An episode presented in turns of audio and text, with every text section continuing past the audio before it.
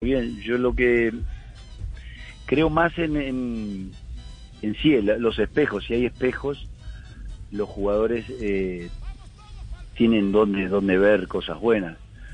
Eh, pero yo lo que trato de que ellos entiendan es que, que esos jugadores que están ahí en primera eh, empezaron como ellos, fueron como ellos, y que lo que tienen que hacer ellos es entrenar y entrenar y entrenar un día, otro día, otro día para lograr eh, ir igualándolos. Y en un momento ellos solo se van a dar cuenta que van a competir por el puesto y que si el titular se descuida se van a quedar con el puesto.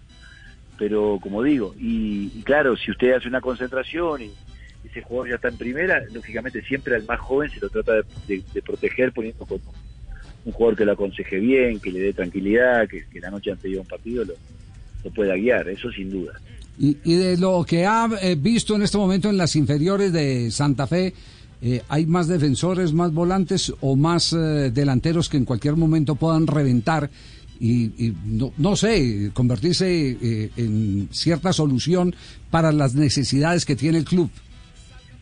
Ojalá, ojalá que haya. Imagínense que yo llevo dos días entrenando con ellos, no, no soy el más idóneo para dar una opinión de eso. Yo creo que quienes pueden contestar mejor son quienes están encargados de esos chicos y de esa formativa y de, los que los han seleccionado.